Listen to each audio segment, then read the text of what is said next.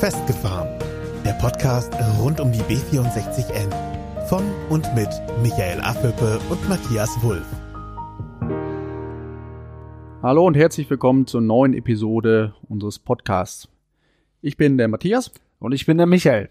Wir haben euch an den ersten Episoden versprochen, dass wir nicht immer nur zu zweit bleiben wollen, sondern wir wollten uns ja auch mal Gäste dazu holen. Und heute ist so ein besonderer Tag. Und zwar haben wir die Familie Heseker heute zu Besuch. Das sind Isabelle und Alfons Heseker. Die beiden sind verheiratet und wohnen in Foren. Und das schon seit, ja, mittlerweile 25, fast 30 Jahren. Die beiden sind stolze Eltern von zwei Jungs und von zwei Mädchen und ganz frisch vor sechs Wochen zum dritten Mal Oma und Opa geworden. Herzlichen Glückwunsch noch dazu von unserer Seite aus. Und jetzt starten wir mit unserem Fragenhagel. Liebe Gäste, schön, dass ihr erstmal da seid. Vielleicht fangen wir ganz langsam an und ihr erzählt den Hörern erstmal, was ihr so bei euch auf dem Hof überhaupt macht. Ihr wohnt in Vorn auf dem Land und habt auch einen landwirtschaftlichen Hof. Aber da werdet ihr nicht den ganzen Tag vorm Fernseher sitzen, sondern ihr werdet ja die Zeit irgendwie anderweitig verbringen. Ja, schönen guten Tag und äh, wir sind froh, dass wir hier sein dürfen, dass wir auch von uns ein bisschen erzählen dürfen, was so in Sachen B64N ähm, uns betrifft. Wir wohnen auf einem Nebenerwerbshof in, in Fore 49.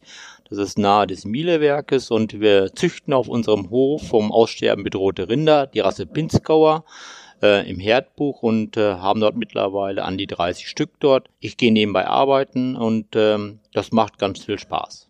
Dieses Nebenerwerbslandwirt, was reizt sich da so dran? Du könntest ja auch abends Tennis spielen gehen oder ein anderes Hobby machen, aber gerade Landwirt, was, was reizt sich da so dran? Ja, was reizt mich an, am Nebenerwerbslandwirt? Wenn ich größtenteils äh, des Tages im Büro sitze, ist es schön, abends äh, an der frischen Luft zu sein und draußen zu arbeiten und die Natur zu genießen.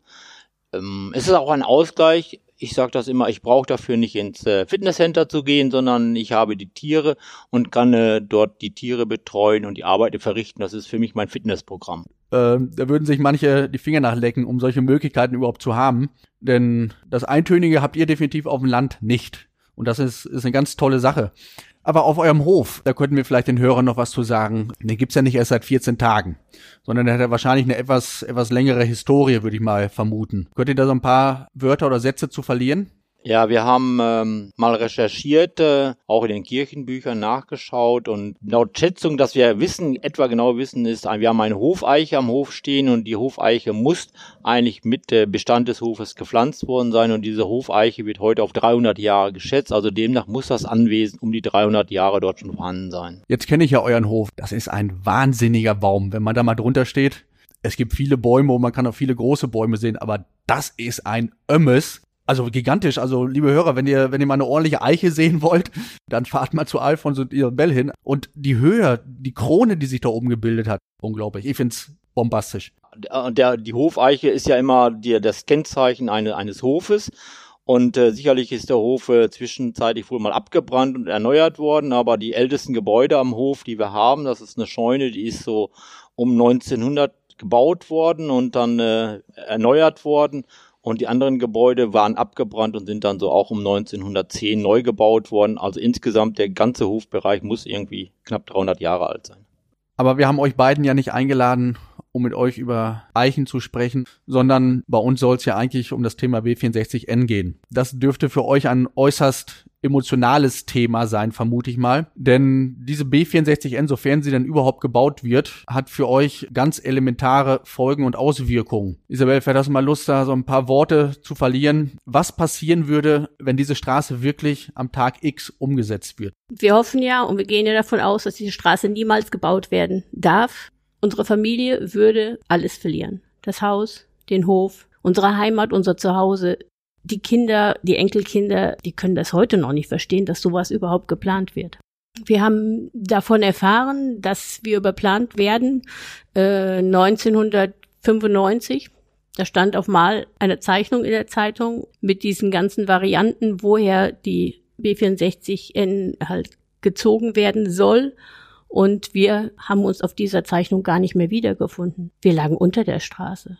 Und daraufhin habe ich dann, also ich war emotional so schockiert. Und nach zwei Jahren, wo wir da auf dem Hof waren mit unseren Kindern, kleinen Kindern, Kinder so alt, wie ihr sie jetzt heute habt, und wir hatten gerade unser Zuhause ein bisschen eingerichtet und aufgebaut, Und dann habe ich in Münster angerufen gerufen bei Straßen NRW und habe gefragt, Leute, das kann doch jetzt nicht wahr sein. Ihr habt in der Zeitung eine Zeichnung und wir liegen unter der Straße. Wie kann das sein? Wir sind jetzt einige Jahre hier und uns hat keiner, niemand hat uns erzählt, dass wir irgendwann von einer Straße überplant werden. Da muss ich jetzt einmal zwischenhaken. Ihr habt das Grundstück und das Haus gekauft und habt nicht gewusst, dass da zwei Jahre später Pläne entstehen, wo euer Haus unter der Straße verschwindet. Ist das richtig? Ja, vollkommen richtig. Vor dem Erwerb äh, des, des Hofes haben wir ein äh, Gutachten erstellen lassen von einem Gutachter und in dem Gutachten ist auch ein Flächennutzungsplan beigelegt worden aus, aus dem Jahre 1980. In diesem Flächennutzungsplan ist lediglich von einer kleinen Umgehungsstraße bis auf die B475 äh, vorgesehen gewesen und nichts weiter. Aber wie hat denn die Stadt damals reagiert, wo, wo ihr festgestellt habt, okay, wir landen jetzt unter dieser Straße und verschwinden darunter? Ihr wart bei Straße NRW, ihr wart bei der Stadt. Haben die sich irgendwie dazu geäußert oder haben die euch irgendwelche Hilfe zugesagt oder euch mitgeteilt, ähm, wir kümmern uns drum und es wird alles gut oder wie ist das abgelaufen? Als damals das in der Zeitung war, da habe ich in Münster bei Straßen NRW angerufen.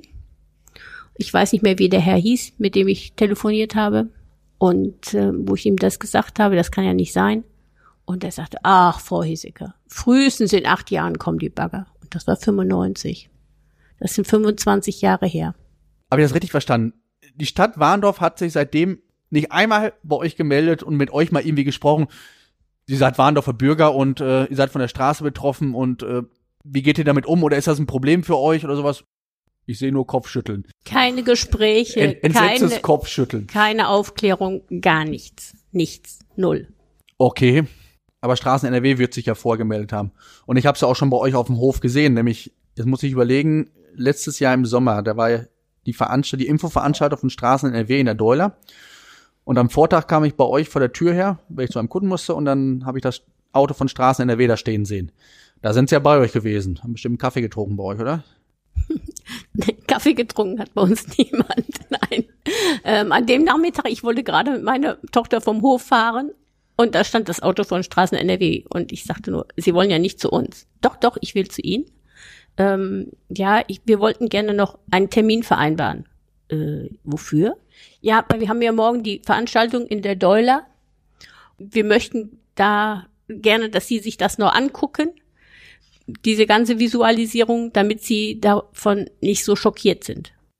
Die sind einen Tag vor der Visualisierung sind die gekommen, haben gesagt, schaut euch das Ganze mal an, fallt aber nicht vom Hocker, denn euer Hof wird verschwinden bei der ganzen Maßnahme, die wir hier gerade planen.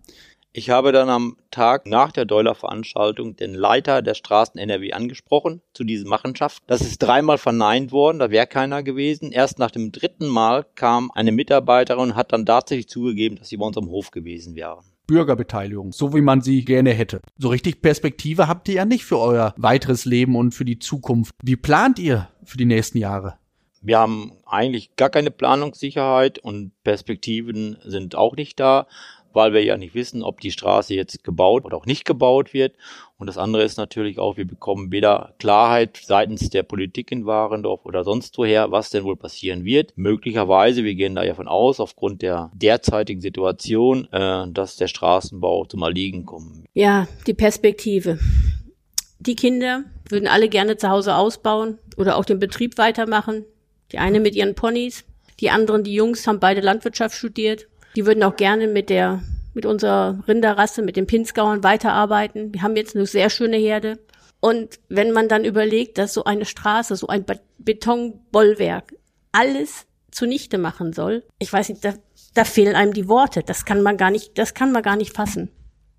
Ja, man merkt auch bei euch, wenn ihr das erzählt jetzt, dass das, dass das schon ein emotionales Thema ist. Das ist ja nicht so eine Sache, die ihr zwischen Tür und Angel mal eben so miterlebt und äh, dass das nur eins von euren Lebenswegen ist. Das ist euer individueller, einziger Weg, den ihr eigentlich vor euch habt, dieses Grundstück und diesen Hof zu erhalten. Aufgrund der Perspektivlosigkeit haben wir uns dann doch mal entschlossen, haben einen, einen Bauantrag gestellt für eine Viehhalle vor gut drei Jahren. Ja, erstaunlicherweise ist diese Halle auch genehmigt worden, die ist abgenommen worden. Nur ein Nachteil hat diese Halle, wenn denn die Überplanung kommt, ist diese Halle steht zu 100 Prozent unter der Straße. Aber von daher aus, dass die Halle im Vorfeld so ohne Probleme bei der Genehmigung durchgelaufen ist, dass die Straße doch nicht so eine große Bedeutung für uns haben. Von dieser Hoffnung, dass eben die Straße nicht kommt, leben wir und investieren dann auch schon mal hier und da einfach weiter, weil wir denken, wir müssen den Betrieb so wie er ist auch im Wert so erhalten. Ja, Alfons Isabel, wie geht ihr denn jetzt weiter in die Zukunft? Was sind eure Ziele und über Hoffnung haben wir vorhin schon gesprochen, aber was habt ihr für Ziele und Wünsche eigentlich für die nächste Zeit? Unser Wunsch ist es, dass die Politik endlich mal die Augen aufmacht, besonders in Warendorf, dass sie sich wirklich intensiv damit beschäftigt, was für ein Monster von einem Straßenbauwerk da um Warendorf herum gebaut wird, in einer Größenordnung, äh, das ist nicht mehr vorstellbar und das bringt für Warendorf ja gar nichts, ähm, außer Lärm, mehr Fahrzeuge, mehr Emissionen. Es wird Warendorf und Freckenhorst für immer trennen. Diese beiden Ortsteile werden nie zusammenwachsen können. Und ich hoffe wirklich, dass auch Straßen NRW da die Augen aufmacht und sagt, wir können der Natur, der Landschaft, im Klima und der Zukunft wegen so eine Straße nicht bauen. Ja, von Straßen NRW können wir uns das wahrscheinlich nicht erhoffen, weil die muss den Auftrag haben, planen, planen, planen. Aber die heimische Politik, die ist endlich mal an der Reihe, Stellung zu beziehen und äh, nicht immer nur rumzudrucksen, sondern wirklich Stellung für die heimischen Bürger zu beziehen. Und wenn die Stadt Warnsdorf sich seit 25 Jahren nicht mit euch in Verbindung gesetzt habt, obwohl das so ein einschneidendes Erlebnis für euch werden wird, wenn das mal kommt, dann ist es jetzt aber nicht fünf vor zwölf, sondern fünf nach zwölf. Es geht für die Kommunalpolitik nur um Warendorf. Es geht nicht um Niedersachsen, es geht nicht um Nordrhein-Westfalen, es geht um Warendorf. Ja, ich, ich denke, ein Ziel muss sein, dass äh, es endlich aufhört, dass sich die lokale Politik hier in Warendorf immer hinter der Bundespolitik und hinter dem Bundesverkehrswegeplan verschanzt und dadurch eben hier auch keine eigene Verantwortung übernimmt für die Stadt Warendorf, sondern immer nur sagt, hier, die haben entschieden, in Berlin haben wir entschieden, wir können da nichts mehr machen. Das stimmt doch gar nicht. Wir sind doch hier auch demokratisch gewählt. Straßen NRW hat ja einen Planungsauftrag. Das ist ihre Arbeit. Das ist ihr Job. Aber die Zukunft oder die Mobilität hat sich doch geändert. Und dann wäre es doch sinnvoll, wenn auch Straßen NRW endlich mal sagen würde, gut, wir planen jetzt keine Straße, sondern wir kümmern uns um vernünftige Radwege oder um das Schienennetz, damit das Ganze klimafreundlich ausgerichtet wird. Wir brauchen Straßen, aber die Straßen, die da sind, müssen erstmal ähm, repariert werden oder erhalten werden oder man kann sie anders ausgestalten. Aber immer mehr Fläche zu verbrauchen und zuzubetonieren, die Erde wird sich rächen. Dann könnten wir vielleicht mal Straßen NRW dazu auffordern, doch mal ihren Namen zu ändern. Denn dann passt Straßen NRW nicht mehr als Name. So ein Name, der passend wäre, wäre zum Beispiel Mobilität NRW. Denn Straßen NRW will nur Straßen bauen, Straßen bauen, Straßen bauen, Straßen bauen. Aber Mobilität NRW, dann könnte man zumindest schon vom Namen her schon mal einen besseren Eindruck hinterlassen, als man es jetzt aktuell gerade macht. Wie geht ihr jetzt weiter vor oder was macht ihr? Ihr werdet jetzt nicht zu Hause auf dem Sofa sitzen und, und Däumchen drehen, denn ich glaube, das ist nicht eure Art einfach, sondern was habt ihr gemacht und was, was werdet ihr noch machen? Um dort äh, aktiv zu sein, haben wir uns in den anfänglich in den Bürgerinitiativen IWS BVW und äh, jetzt auch bei den Grundstückseigentümern organisiert, um aktiv etwas zu tun und den Status quo nicht zu akzeptieren. Mit Freude nehmen wir natürlich zur Kenntnis, dass einige Parteien sich heute auch deutlich von dieser Straße distanzieren und sie sogar ablehnen, weil es letztendlich die Gemeinden Warendorf und Freckenhorst auf ewig und immer trennt. Politik geht. Die Straße würde als Bollwerk bleiben. Ja, ich habe mich jetzt an äh, bei diesem Interview so ein bisschen, ein bisschen rausgehalten. Ich denke, das ist heute klar geworden, dass zum Beispiel solche Betroffenen wie die Familie Heseker das nicht so rosarot sehen, wie das so mancher Lokalpolitiker hier vor Ort sieht. Als großes Fazit kann man eigentlich sagen, diese Straße ist für einen Eimer, die bleibt für einen Eimer und wir können froh darüber sein, dass es Politiker gibt, die scheinbar einen weiteren Blick haben und äh, diese Straße auch komplett ablehnen. Auf diese Hilfe hoffen und bauen wir allen Menschen, die, die uns dabei helfen wollen, dass dieses Straßenbauprojekt niemals umgesetzt wird, sagen wir unsere volle Unterstützung zu. Und in vier Monaten ist Kommunalwahl. Wir bedanken uns auf jeden Fall bei der Familie Heseker für das interessante Interview, für die interessanten Antworten, die wir bekommen haben hier. Für uns war es auch das erste Interview. Also wir haben das ja vorher auch noch nie gemacht. Es hat uns riesig Spaß gemacht. War uns eine Ehre und eine Freude, dass ihr bei uns wart. Ja, ich denke auch, das war ein toller Podcast. Das hat Spaß gemacht, obwohl wir anfänglich sicherlich auch nervös sind. Aber eigentlich braucht keiner hier äh, Angst zu haben, als, als Gast mal zu kommen. Das funktioniert unheimlich toll und äh, man fühlt sich auch sehr, sehr gut aufgehoben. Also das ist toll gemacht. Dankeschön auch. Danke für die lobenden Worte zum Abschied. Liebe Hörer, wir sind jetzt wirklich am Ende. Wir schließen die Tür ab und nächste Woche Donnerstag schließen wir wieder auf und dann geht's weiter. Macht's gut. Das war's für heute von Michael und Matthias. Mehr über die beiden erfahrt ihr bei Facebook und Instagram. Abonniert den Podcast, teilt ihn und nehmt Kontakt mit ihnen auf, denn die Jungs wollen wissen, was euch beschäftigt.